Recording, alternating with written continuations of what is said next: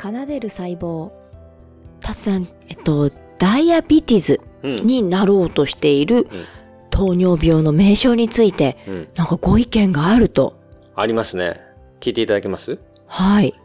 あのですね、まず糖尿病という名前を、まあ、変えなければいけない理由としては、はい。多分尿という言葉だと思うんですよ。うんうん。で、二つ理由があって、尿という、まず響き、見た目、良くないですよ。うん、そうね。例えば、マサハルさんがですね、うん。糖尿病って言った時に、マサハルさんと尿がちょっと繋がらない。うん他の姉妹さんとかとも繋がらない。うん例えばね。実際そんな思いは私はしていなかったけれども、はい。患者さんだったり、一度気になったら、はい。やっぱり尿っていうところがそう、嫌マサハなのよルさんね。本人は気にら気にしないかもしれませんが、僕のようにマサハルさんを崇拝してる人にとっては、うん。ちょっとやめてくれという気持ちもあるわけ。そうね、そうね。はいうん。となると、やっぱ別名を準備してあげた方がいいんじゃないかっていうのが一つなんですね。うーん。で、二つ目が、そもそも、本当に糖尿病は尿に影響出てるのってところなんですよ。そうよね。今時、尿に影響出るところまで進んだ段階で、うん糖尿病と診断される方は、でしょ？うーん。大体もうその前の血糖値に差が出て、尿に何も出てない時に、もう分かっちゃうわけ、糖尿病って。そうね。そしたら、まだ尿に何も出てないのに、糖尿病って脳尿の名前いつまでもついてるの？なんかおかしいでしょ？時代がちょっと違うでしょもともとは尿で見つかった病気だけど、タツさん、ちょっと塚のこと聞きますが、ダイアビーティズっていう、はい。そこの言葉にも、はい。尿が含まれている言葉じゃそうなですよ。なかっダイアビたですかエテスっていうのは、えっと、尿が甘いっていう意味なんです。ですよね。そうですでも今、あの、日本の動きは、はい。ダイアビティズ、うん。カタカナを読んだからちょっと発音がわかんないですけど、はい。まさにそれを使おうとしていませんか？そうなんですけど、まあ、尿というかあれサイフォンなんですよ。うまく使ってて、管っていう意味なんですよ。ギリシャ語なんですけど、ああ、ダイアビティズっていう意味は、はいギリシャ語で甘い管そう甘い管、そう。尿管、そうそうそ甘い尿管、う。尿管ではないの。管だけなの。管。だからうまくごまかしてるの、そこは。ああ、そっか。あんまりその直接尿とはリンクしないようなうん言葉なのね。あ、でもそこにいいとこ、いいとこついてます、ゆりかさん。なんでございましょう？そこを僕がおすうんすめしましょう。はい。いいですか？じゃあ僕のまず案から先に言っちゃってもいいはいです。か？達案1。はい。もう尿はだから消していいと思うんですよ。うん嫌だと思ってる人がいるものをわざわざ使う必要もないし、うん、そうね。うん。そもそも病気を表すのが病気の名前なわけですよ。正しく病状を示した方が病名としては正しいわけですよ。うん、そうだね。でも尿に対しての変化っていうのはもう本当末期のところしか起きてないので、うん、うん。もう最近は糖尿病をもっと早くわかるので、尿のその異常っていうものが出てくるのはすごい後なんで、うん、うん。これはもう取り去っていいんですよ、尿っていうのは。なので僕の案としては、もう血糖値がへ変わった時に分かっちゃうんで、はい。一つは血糖症だとかだったら、だったらですよ、うん。嫌だ気持ちないと思うんですよ。血糖値っていう言葉に対して、皆さんネガティブイメージありますか？血血糖値の糖うん。の値う。ん。ないと思われますけど。はい。だから、まず例えば一つ目は、はい。その血糖症みたいな名前がいいんじゃないかなって最初思ったんです。うん、うん、でも、せっかく名前を変えるんだったら、僕が思うのは、うん、知見をもう一つ足したらいかがでしょうかと思うわけ。うん。というのは、糖尿病には大きく分けて二つの型があるんですね。はい。だから僕はこれ1型血糖値異常症、または1型糖代謝異常症がいいんじゃないかなと思うんですね。はい。というのは糖尿病の本質は糖代謝が不安定になることなので、はい糖代謝が普通の人と違いますよっていうのが本質なんです。はい。インスリン異常症でもいいんです。でも多分血糖値が受け入れられてるってことは糖代謝とか血糖異常症の方が人は理解できるんじゃないかなと思ったんです。ちょっと、ああれですが、理解はできるけれども、その異常っていう言葉はうん、ちょっと好きになれないんですが、えっと、代謝不全はどうですか、うーん、不全。不安定症はどうですか？ほとんどネガティブですよね。じゃあ、やっぱ血糖症がいいですか？血糖症。はい。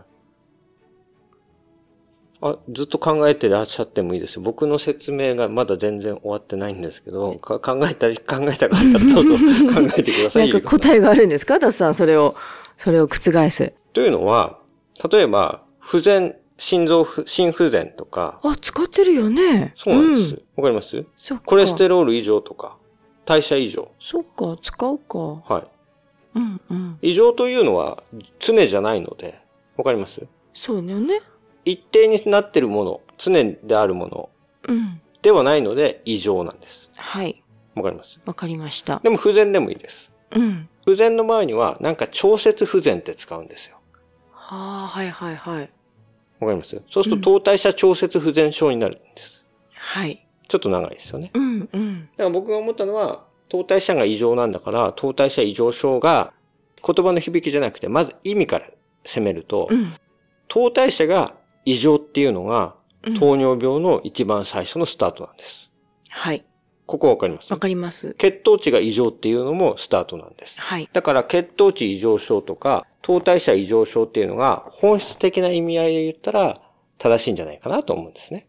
うんうん。そこまで納得しました。納得しましたそしたら、糖代謝異常症と、のうちの1型糖代謝異常症と2型糖代謝異常症にすればいいんじゃないかなと思ったんです。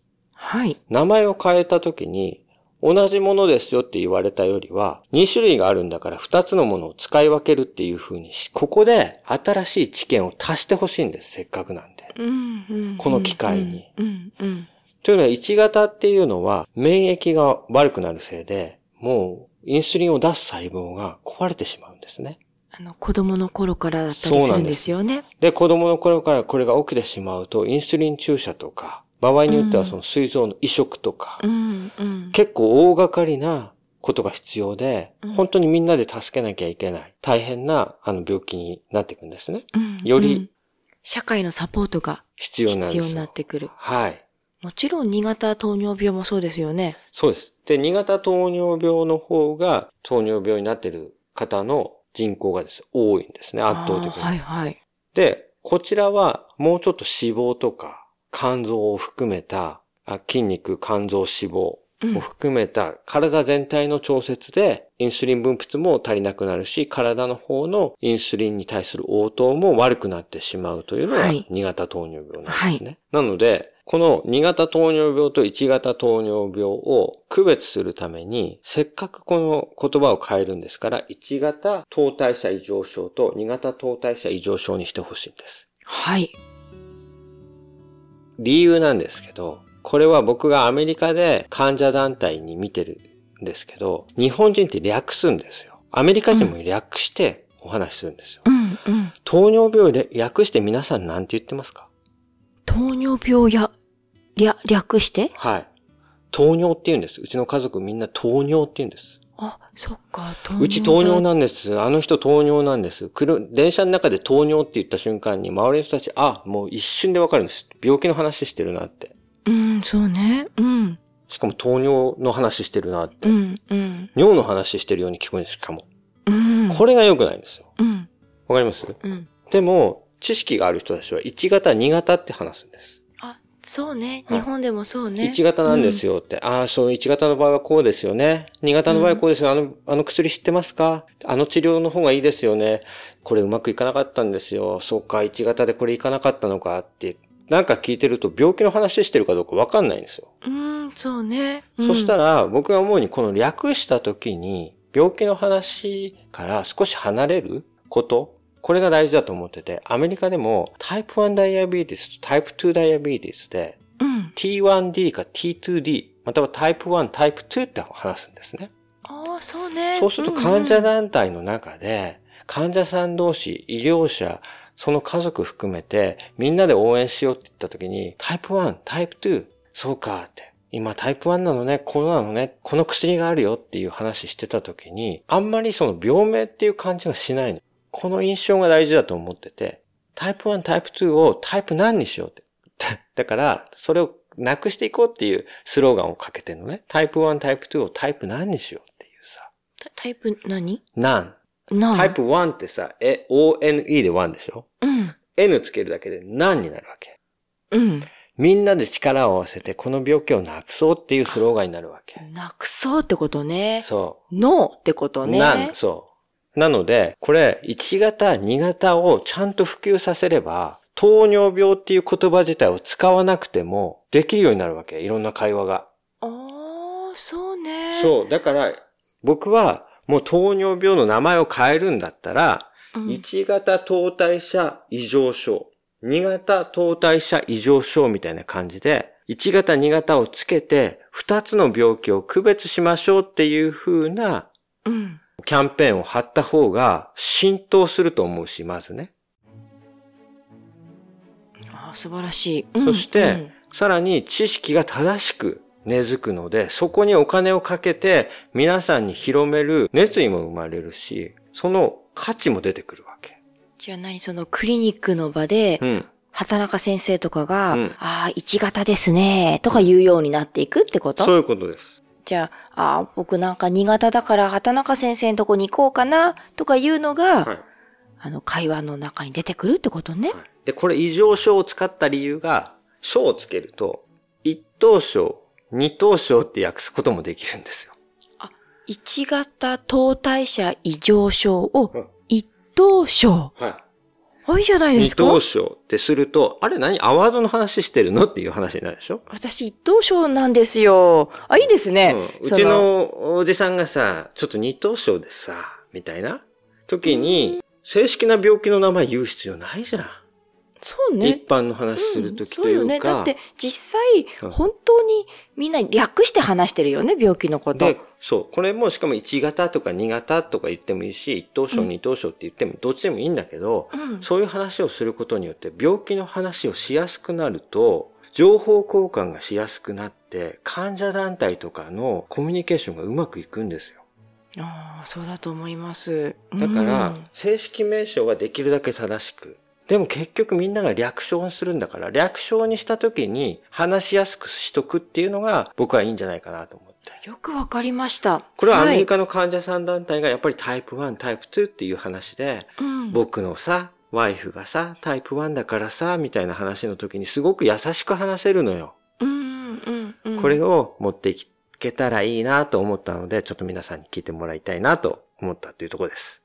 ありがとうございました。いえいえこちら多分賛同が得られるんじゃないでしょうか。奏でる細胞。Music and Science Podcast 奏でる細胞はサイエンスと音楽を愛する二人がアメリカ・インディアナから楽しく奏でるようにおしゃべりする番組です。この番組は地域医療に貢献し皆様の一番近くにいるホームドクターを目指す畑中内科糖尿病クリニックのスポンサードでお送りいたしますさて今日はタツさんはたくさん来た食物繊維の話についてお答えしたいということですか？そう、ゆりか先生に来た質問なんですけど、僕が頑張って一回答えた録音があるので、それを見て、ゆりかさんが最後に総評を述べていただくという形でよろしいでしょうか？はい、わかりました。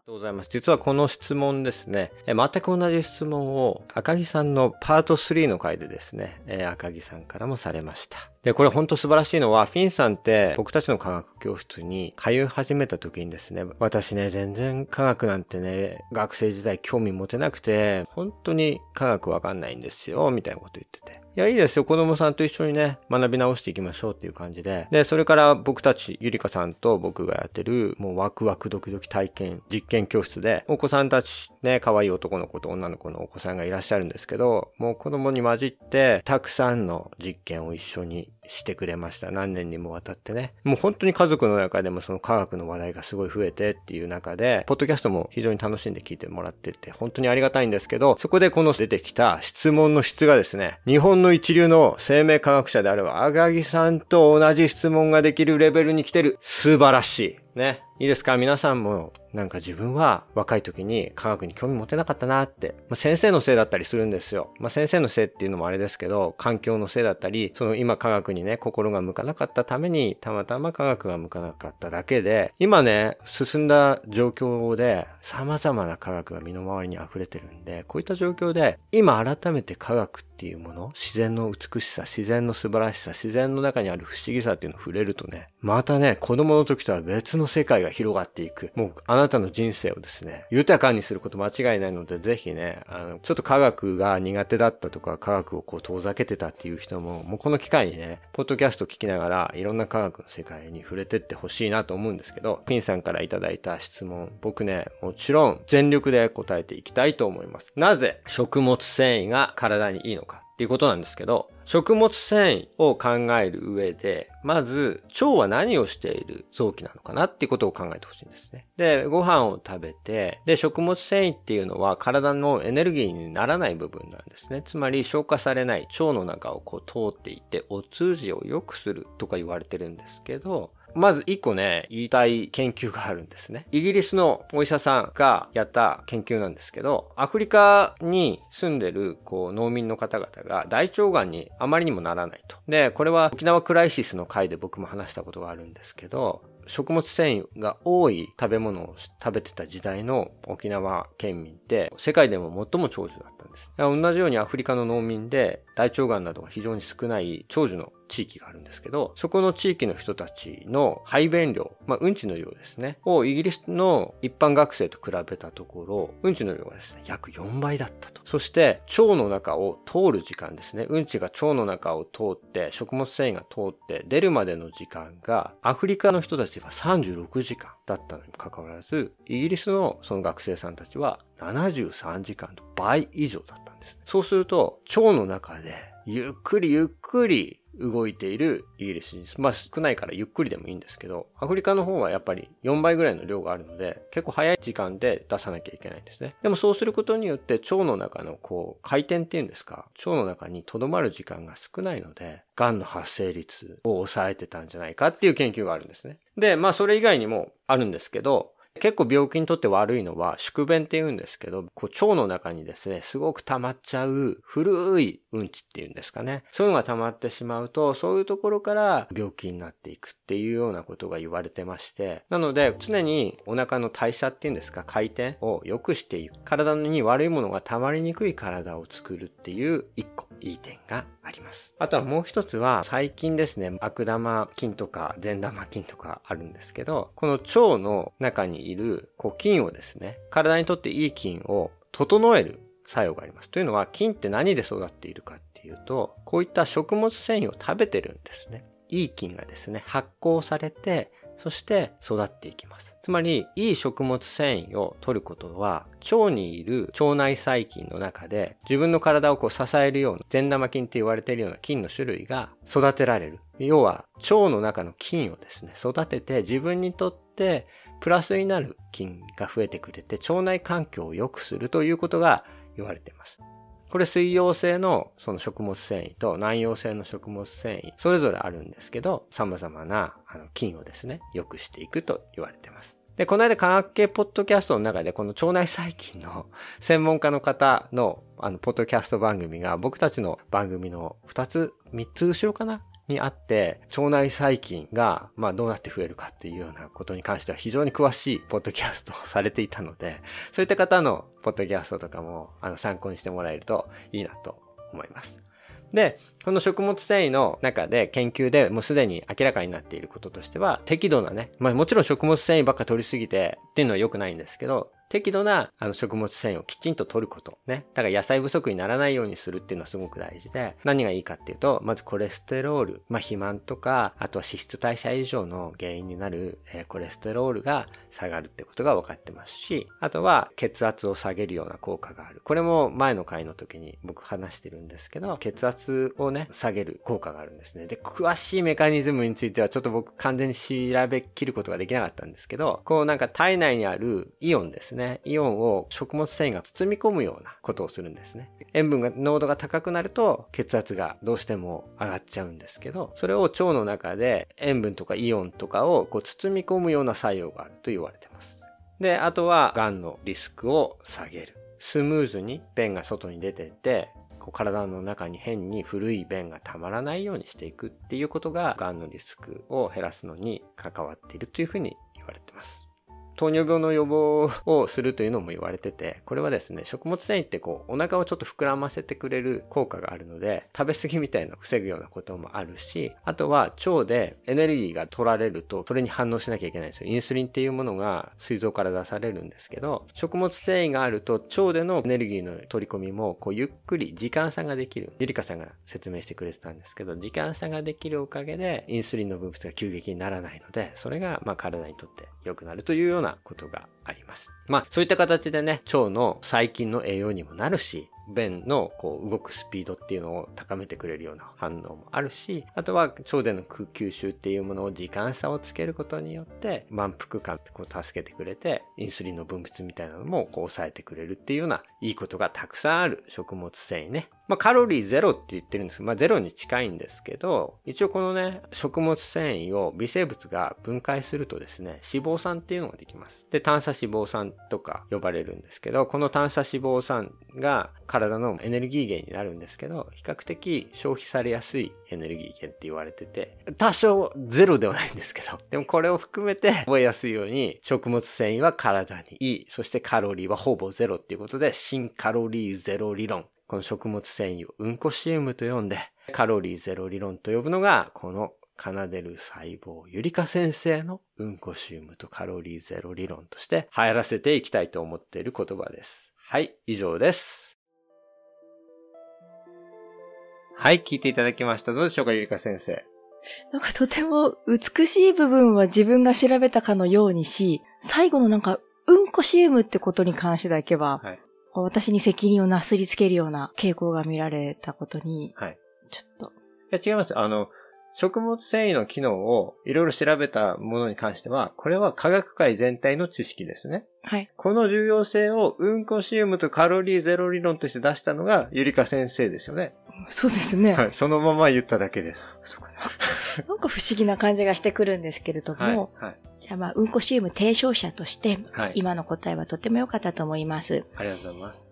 そして、そうですよね。1970年ぐらいから、この食物繊維っていうのが、一体体に何を予防してるんだろうっていうその観点から、うんこの観点から人間を考えてみようという楽しい研究が行われてきたわけですよね。動物園とかに行っても動物のうんこ見るの楽しいですよね。楽しくないですか？ちょっと待ってください。そうね。はい。こんな体でこういう形のうんこするんだとか、ああ、このタイミングかとか、動物園の楽しみってそこだと思って見てるんですけども。もはや僕は牧場で、あの、掃除をするのが仕事だったんで、そっちかな。そうですよね。